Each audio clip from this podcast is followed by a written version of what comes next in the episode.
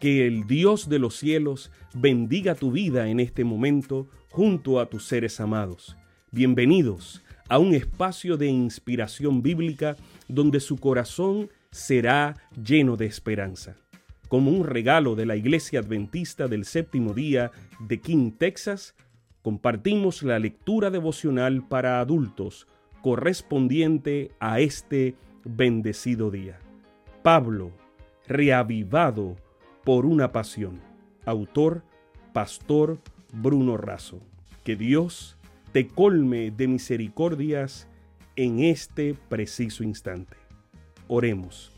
Amante Padre, que en este momento tu palabra trascienda al corazón de quien la escucha, sea sembrada y dé fruto para la vida eterna.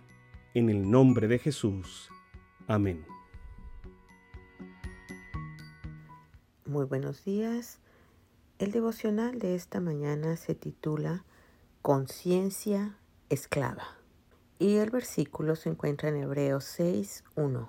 Por tanto, dejando ya los rudimientos de la doctrina de Cristo, vamos adelante a la perfección, no echando otra vez el fundamento del arrepentimiento de obras muertas, de la fe en Dios. En el capítulo 6 de Hebreos, Pablo desafía a sus lectores a luchar por la madurez espiritual.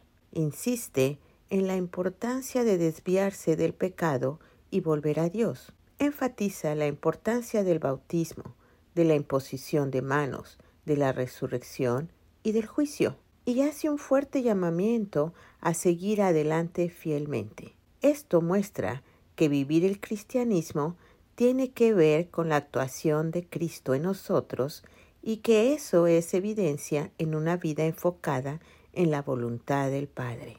Pablo expone una preocupación muy seria. Él se refiere a aquellos que probaron el don celestial, que compartieron al Espíritu Santo y probaron la palabra de Dios, y después de experimentar esto, volvieron la espalda a Dios. El apóstol usa una ilustración para esto. Cuando la tierra es fructífera, es bendecida, pero cuando la tierra es infructuosa, es maldita. El capítulo termina hablando de promesa. El mismo Dios que prometió bendecir a Abraham y lo hizo, promete bendecirnos también a nosotros. Y lo hará. ¿Y por qué el Padre puede bendecirnos? A causa del sacerdocio del Salvador Jesucristo. ¿Conoces a alguien que se alejó de los caminos de Dios? ¿Tienes un familiar cercano cuya fe en Dios se ha enfriado totalmente o que todavía no conoce al Señor y su mensaje?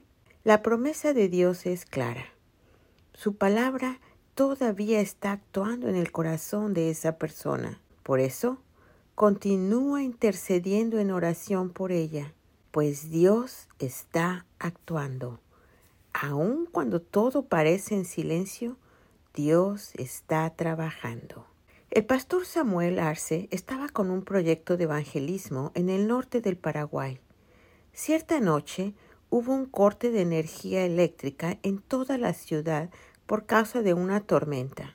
Oraron para que la energía pudiera restablecerse, pero llegó la hora de empezar y todo estaba a oscuras.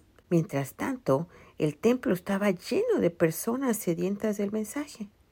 Entonces colocaron el auto en dirección al pasillo central de la iglesia, con las luces encendidas.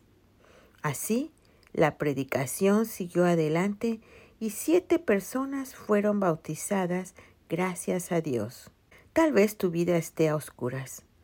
Sea cual sea tu situación, hay una poderosa luz que viene del cielo. Cristo y su palabra alumbra nuestro camino. La luz es suficiente para guiar tus pasos.